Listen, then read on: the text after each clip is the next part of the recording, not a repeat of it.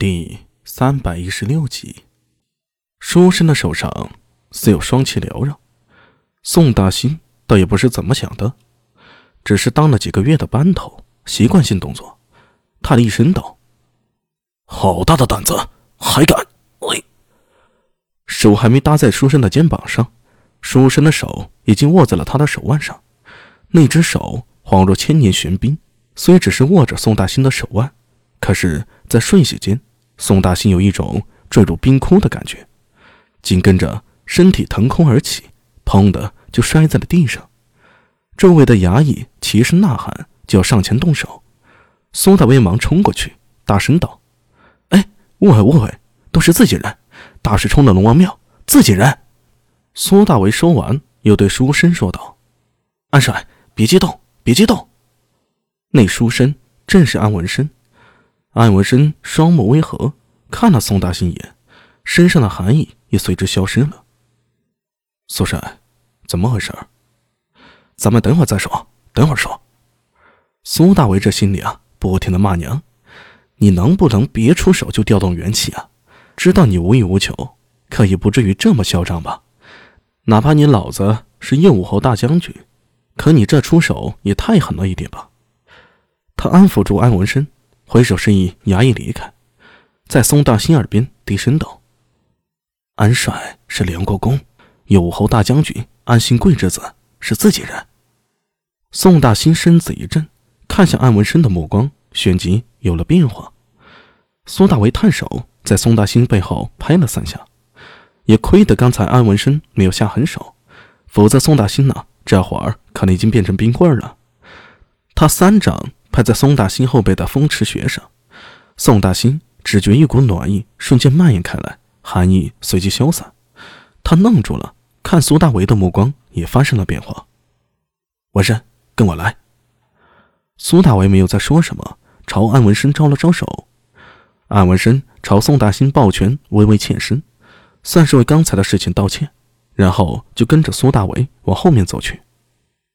宋馒头，这就这么算了？衙役凑了过来，在宋大兴耳边低声道：“哪知道宋大兴变了脸色，抬手一巴掌打在那衙役的脸上，怒道：‘哪来那么多废话？赶快干活去！’说完，他就匆匆追着苏大伟两人去了。情况就是这么个情况，但是我觉得那藤蔓杀人似乎有些古怪，是强行开灵？啥？”世间万物有灵，即便花花草草也是如此。那藤蔓被人以鬼术强行开灵，化身诡异，但实则他只是被人控制，并无自身意识。而且藤蔓本身脆弱，如果是自身开灵还好说，但如果被人以鬼术强行开灵，他不足以承受那么强的元气，所以在开灵之后，他自身也会随之死亡。还有这种鬼术？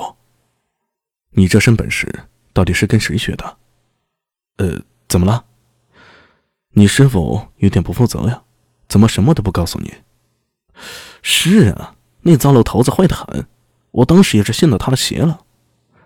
苏大为连连点头，对安文生这番话表示赞同。李克师并不是他的师傅，只是教给他一些最基本的常识。李大勇也是如此，他匆匆把苏大为给找来。然后又匆匆离开，从头到尾他就没有好好解释过异人的事情。什么众妙之门，玄之又玄；什么古神不死，绵绵若存，全都是一些屁话，没有半点实际的东西。安文生走到那堆化为灰烬的地方，蹲下了身子。苏大为站在他身边，低声道：“这强行开灵可以控制吗？”很难。安文生拍了拍手，站起身来。除非是那种修为极其高深的艺人，方可做到。一般而言，强行开灵，需先对被开灵者以鬼术缓缓孕育。你看，似藤蔓这种极其脆弱的生物，强行开灵根本无法承受，先孕育使其强大，而后才可以开灵。